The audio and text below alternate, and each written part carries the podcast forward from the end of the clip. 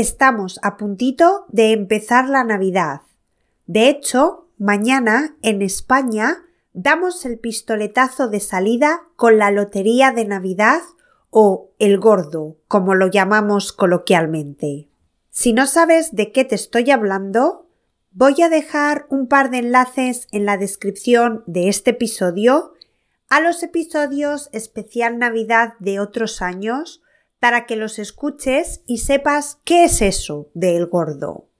Aunque lo voy a mencionar un poquito más adelante en este episodio también, pero muy por encima. Como posiblemente ya sabrás, o porque te has dado cuenta tú solito, o porque me lo has escuchado decir mil veces, los españoles tenemos muchísimas expresiones para cualquier momento y de temáticas diferentes. Por supuesto, la Navidad no iba a ser menos. Aquí los españoles mezclamos dos cosas que nos gustan y que son populares en España, las expresiones y la Navidad. En el episodio de hoy te voy a comentar algunas expresiones que están relacionadas con la Navidad, pero que tengan temática navideña no significa que las usemos solo en Navidad. Las usamos durante todo el año, lo que pasa es que cobran especial relevancia en estas fechas. Si estás preparado para adentrarte en la temporada navideña, empezamos. Episodio 119 de Blanca to Go. Expresiones navideñas.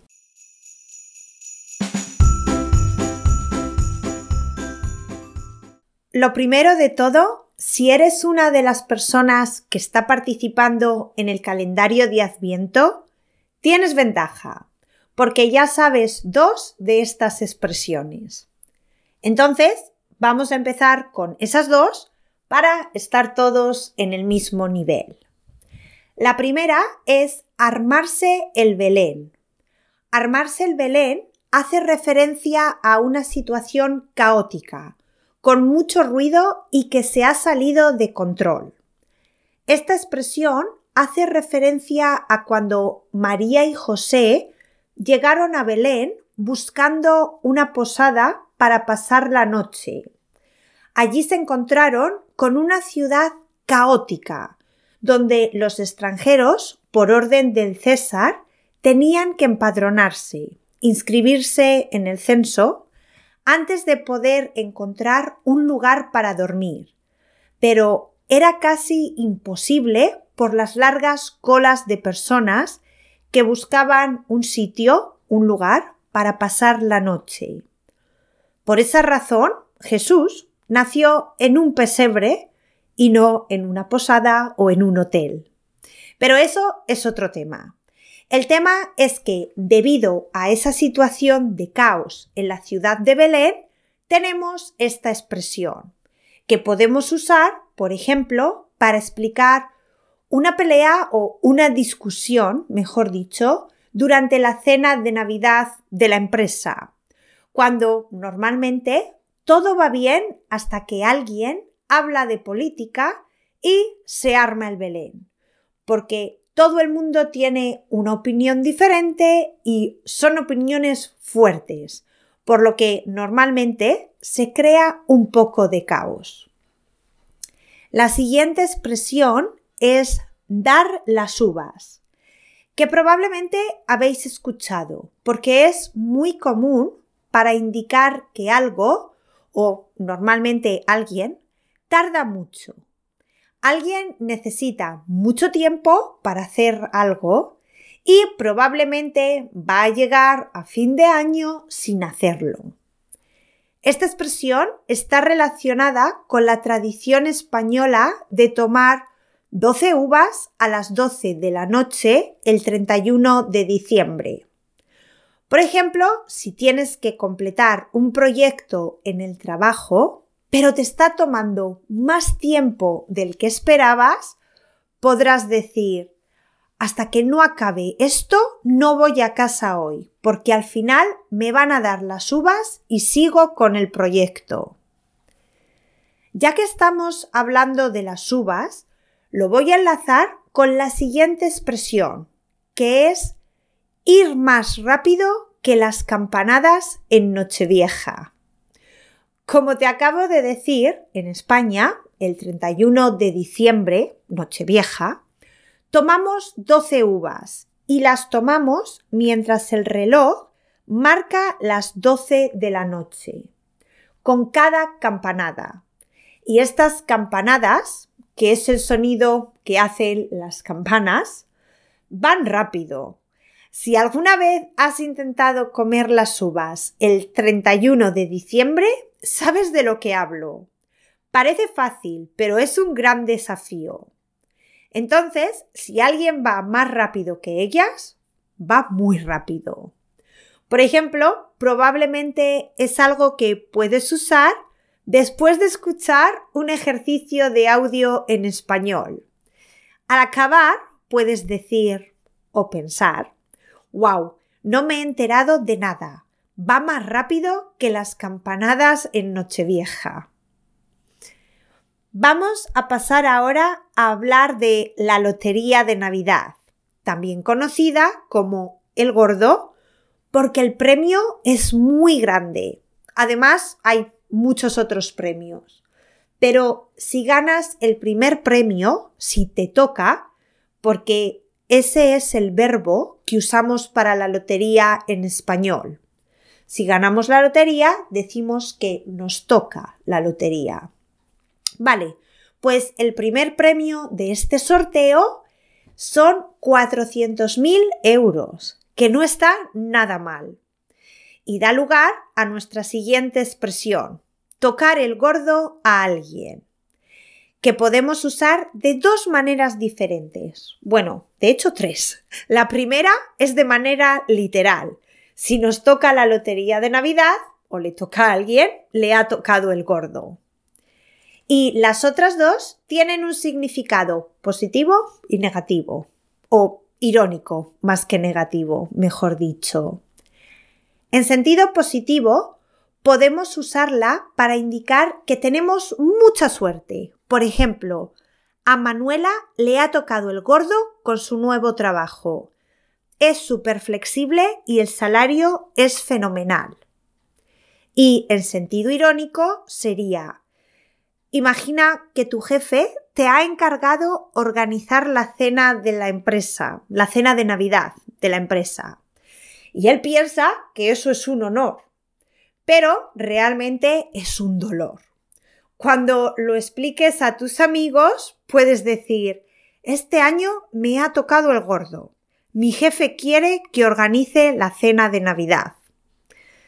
Sí, aquí el significado no es tan positivo porque organizar la cena de Navidad de la empresa no creo que es algo que la mayoría de personas quieran hacer. Otra expresión de temática navideña es una relacionada con un villancico. Los villancicos ya sabéis que son las canciones que cantamos durante Navidad. Bien, pues uno de ellos, muy popular, se llama Los peces en el río. Y aunque no lo voy a cantar, porque ya sabéis que cantar no es una de mis virtudes, el villancico, la letra del villancico dice, pero mira cómo beben los peces en el río. Beben y beben y vuelven a beber. Como veis, a los peces en el río les gusta mucho beber. Y de ahí hemos sacado la expresión beber más que los peces en el río, que también podemos usar como comparativo de igualdad en lugar de superioridad. Entonces diremos beber como los peces en el río. Esta expresión la usamos cuando una persona bebe mucho, por regla general, o también podemos usarla cuando en una noche específica alguien se pasa con el alcohol, bebe más de lo que debería. Por ejemplo, volvemos a las cenas de Navidad, en las que siempre hay una o varias personas que beben más de la cuenta. Y al día siguiente podremos bromear con ellos diciendo ¿Cómo te sientes? Porque ayer bebiste como los peces en el río. La siguiente es no comerse el turrón. Esta se escucha mucho en el mundo deportivo, con entrenadores o deportistas, ya que la temporada empieza en septiembre y si lo hacen muy mal, no van a conservar su trabajo hasta diciembre, que es la época en la que comemos turrón. Turrón es ese dulce típico español navideño. Por ejemplo, si un equipo de fútbol ha perdido los seis primeros partidos, será probable escuchar que este entrenador no se come el turrón este año. O como la situación no mejore, este no se come el turrón esta Navidad. Para terminar, quiero mencionar dos de manera un poco más rápida, porque son bastante evidentes, pero que me parecen muy graciosas. La primera es ser más viejo que los reyes magos, que lo usamos cuando algo es muy viejo, ya que los reyes magos tienen, no sé, 2023 años, supuestamente, más porque ya existían cuando nació Jesús y ya eran adultos, así que al menos. De hecho, una amiga me dijo hace poco que para Navidad quería un teléfono nuevo, porque el suyo era más viejo que los Reyes Magos. La segunda expresión no la había oído hasta recientemente y me hizo mucha gracia. Una amiga me llamó varias veces y yo tenía el móvil en silencio. Así que no vi su llamada. Cuando por fin devolví la llamada, me dijo Hija mía, ¿dónde andas? Estás más ilocalizable que Papá Noel en Nochevieja. Obviamente, esto es porque Papá Noel reparte regalos a muchísimas personas. Es imposible contactar con él o saber dónde está porque está muy ocupado y para hacer su trabajo a tiempo necesita hacerlo muy rápido. Un momento está en casa de Eva, otro momento en la de Juan, en el siguiente en la de Menganito y así toda la noche. Imposible de localizar. Pues estas son las expresiones navideñas que quería compartir con vosotros hoy. Por supuesto, no son todas, tenemos más, pero esta es mi selección. Espero que os hayan gustado y hayáis aprendido alguna nueva. Y ahora, aprovechando las fechas y el espíritu navideño que tenemos todos, aprovecho para pedirte un favor. Sí, el favor es que dejes una valoración de este podcast en la plataforma desde donde lo escuchas. Pueden ser unas estrellitas o un par de líneas, un par de frases. No soy exigente, Además, si te sientes extra generoso, disfrutas mucho el podcast y quieres hacerme un pequeño regalo de Navidad, puedes invitarme a un café en buymeacoffee.com barra inclinada blanca to go y te estaré eternamente agradecida. Voy a dejar todos los enlaces en la descripción de este episodio. Te recuerdo también que puedes conseguir la transcripción de este y todos los episodios del podcast uniéndote a la comunidad Blanca2Go en mi página web blanca2go.com.